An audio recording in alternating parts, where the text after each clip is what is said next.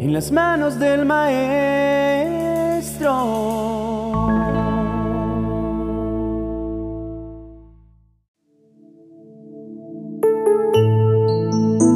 Filipenses capítulo 2, versos 5 al 8 dice, La actitud de ustedes debe ser como la de Cristo Jesús, quien siendo por naturaleza Dios, no consideró el ser igual a Dios como algo a que aferrarse. Por el contrario, se rebajó voluntariamente tomando la naturaleza de siervo y haciéndose semejante a los seres humanos. Y al manifestarse como hombre, se humilló a sí mismo y se hizo obediente hasta la muerte y muerte de cruz. Qué asombroso es poder leer esto y recordar lo magnífico que es Jesús sobre todo recordar el privilegio tan grande de saber que Jesús es nuestro mejor amigo y saber que Él lo entregó todo por nuestra causa. Él llegó a la tierra y se quitó su corona y la reemplazó por espinas, por látigos, por dolores y castigos inmerecidos, solo por restaurar nuestra vida y darnos una nueva oportunidad llamada gracia. Es imposible no sentir dolor al solo imaginar el panorama de Jesucristo en la cruz. Pero no solo eso, solo imaginarse el hecho de que vino al mundo a pesar de ser el más poderoso, el más rico, renunció a todo esto y nació en un pesebre, en humildad. Me lo imagino caminando descalzo, hablando con todas las personas que te puedas imaginar, ayudando, sirviendo y entregándolo todo desde muy pequeño, porque Él se sometió al proceso de crecimiento de niñez, adolescencia y juventud, únicamente para ponerse en nuestros zapatos. Me encanta saber que cuando me dicen, Jesús sabe por lo que estoy pasando, no es cátedra, ni es una frase de cliché, sino que Él verdaderamente pasó por cada situación para poder entendernos más que nunca. A pesar de ser omnisciente, Él decidió vivir cada situación como un hombre y en humildad para poder entendernos de corazón y poder apoyarnos como nunca. El versículo con el que iniciamos esta reflexión me lleva a resaltar cuatro frases que van a transformar y reforzar tu forma de ver a Jesús. La primera frase, que llega como un abrebocas de transformación, dice, siendo por naturaleza Dios, no consideró el ser igual a Dios como algo a qué aferrarse. Él tenía todo para poder llegar a cualquier lugar y manifestar su poder, diciendo que es el Hijo de Dios, el más poderoso, y decir, por favor hagan esto o vengan y trátenme como lo merezco. Él podría hacerlo porque literalmente Él es el Hijo de Dios. Él es el más poderoso y lo merece, pero no lo hizo. Él hizo todo lo contrario. Se arrodilló ante sus discípulos y les lavó los pies. Yo no sé si ustedes alcanzan a entender qué significa. No sé si se lo han hecho a otras personas, pero imagínense este panorama. Muy probablemente sus pies estaban sucios de caminar por horas en el desierto, en los diferentes terrenos que ellos tenían que pasar para poder evangelizar. Quién sabe si algunos tenían algún olor desagradable o de pronto alguna llaga por algún accidente. Quién sabe, de pronto un hongo, sea lo que sea, solo imagínenlo. Pero, ¿sabes? A Jesús no le importó. Él lo hizo con amor y con honra a sus discípulos.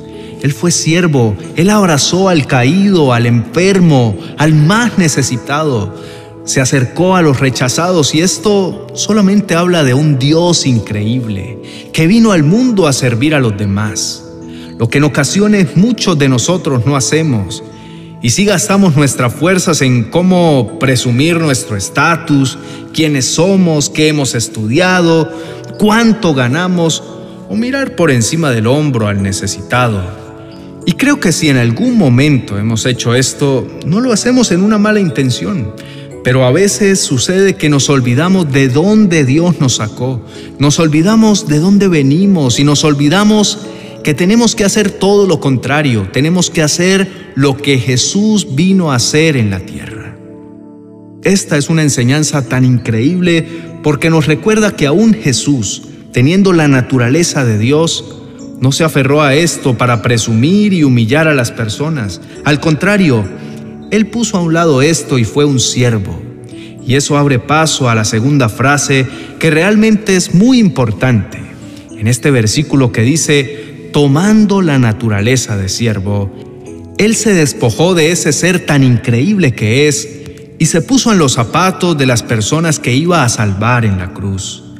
Él no actuó como muchas personas que se creen intocables o que por estar en un puesto de autoridad tienen el derecho de ser servidos y no de servir.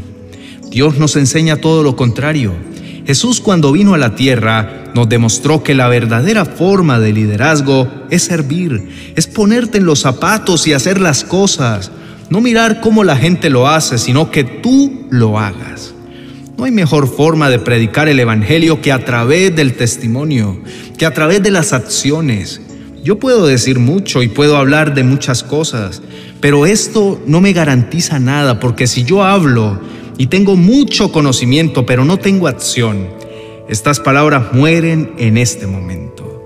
Mientras que si con mi vida yo doy a conocer a Cristo, con mis decisiones, con las bendiciones que doy a los demás, con el servicio que puedo entregar, la palabra se vuelve viva y eficaz. Y es ahí cuando podemos decir que eres un verdadero seguidor de Jesús. Porque Jesús no solo vino a hablar y a predicar, Él habló y tomó decisiones. Él habló y sirvió. Él habló y honró a las personas que están a su alrededor, sin importar que Él fue y es la persona más poderosa que existe en todo el universo. Sin importar esto, sirvió. Y esta es la enseñanza que Dios nos quiere dar a través de la venida de Jesús aquí en la tierra. La tercera frase que puedo resaltar de estos versículos dice, haciéndose semejante a los seres humanos. Jesús se puso en tus zapatos. Jesús fue igual que tú y yo. No sé si más bello de semblante, no sé si su cabello era claro, oscuro, o su piel era trigueña, blanca o negra, sin importar nada de esto, Dios no se refiere a que fue igual que tú y yo por cuestiones físicas, sino por todas las luchas que Él tuvo. La Biblia dice que Jesús fue tentado, pero Él no pecó. Así que nos dejó un reto muy grande. Pero de la mano de Jesús, quien vivió lo mismo que tú, puedes salir en victoria. Y esto es una promesa que te puede ayudar a salir de cualquier situación. Y es una promesa que personalmente me llena de vida. Por último, la frase que puedo resaltar de este versículo dice, se humilló a sí mismo y se hizo obediente hasta la muerte y muerte de cruz. Esta frase del final es supremamente dolorosa porque dice, y muerte de cruz. Lo aclara, no fue cualquier muerte, fue una muerte sufrida, una muerte sacrificada, una muerte inhumana, una muerte injusta, pero fue una muerte llena de amor.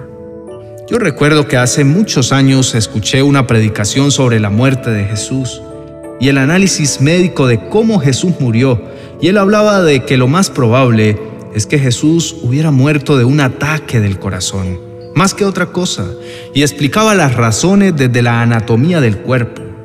Pero lo resalto porque me quebranta pensar en esto. Su corazón se paró del dolor por el pecado. Su corazón se partió por nuestro pecado, por nuestra causa. Esto es algo increíblemente doloroso y por eso yo te animo a que tomes la decisión de honrarlo. Cierra tus ojos y acompáñame en esta oración dedicada a nuestro Salvador y Rey de Reyes. Oremos. Padre eterno, Jesús amado, Salvador increíble, príncipe de paz, príncipe de amor. Gracias por tu sacrificio en la cruz. Gracias porque moriste en la cruz y viniste al mundo a ser siervo. No viniste al mundo presumiendo nada. No, no viniste al mundo a demostrar que eres el Dios intocable. Al contrario, viniste al mundo para recordarnos que tú nos entiendes, que tú te pusiste en nuestros zapatos, que podemos con tu ayuda ser libres de maldiciones, de enfermedades, del pecado. Y esto es tan hermoso. Pero también es tan doloroso pensar que no honramos esta muerte, que fue tan sacrificada y nos olvidamos de esto y pecamos y nos alejamos de ese perdón tan magnífico tuyo. Por eso te pido perdón, Señor, porque no es justo que nos olvidemos del sacrificio tan increíble que has hecho. Y por eso te entrego cada uno de mis pecados y cada uno de los pecados de las personas que están escuchando esta oración y la están haciendo desde su corazón. Queremos honrarte y queremos convertirnos en verdaderos siervos, siervos que te aman, siervos que te eligen, siervos que honran ese sacrificio tan increíble en la cruz. Gracias Señor porque tu amor sobrepasa todo lo imaginado, tu amor va más allá de lo que podemos creer. Gracias Dios, gracias por tu amor y fidelidad.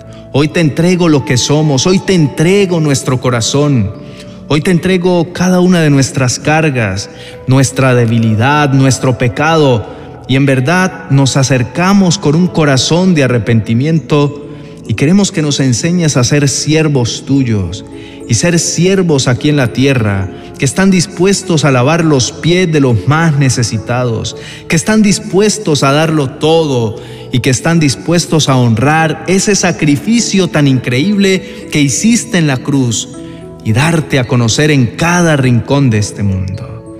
Te amo, Señor, te adoro porque eres mi Padre, porque eres mi Salvador y porque me has entregado una gracia inmerecida. Gracias por lo que estás haciendo y por los corazones de cada una de las personas que están aquí orando junto conmigo. Te adoro con toda la fuerza de mi corazón. Me comprometo a siempre honrarte con cada decisión que haga y ser un siervo aquí en la tierra. En el nombre de Jesús, amén y amén. Después de escuchar esta reflexión, yo te quiero invitar a que no pierdas la actitud de reverencia que tienes en este momento y busques mil alternativas para seguir buscándolo, para seguir creciendo en Él y aprendiendo de su palabra. Nosotros estamos muy felices porque comenzamos un nuevo proyecto en Spotify de unos podcasts y te invito a que nos puedas seguir en esta plataforma para que puedas contagiar tu vida de más palabra y de más cosas que el Señor quiere decirte, para que puedas siempre estar consciente del sacrificio tan grande que Dios hizo en la cruz por ti.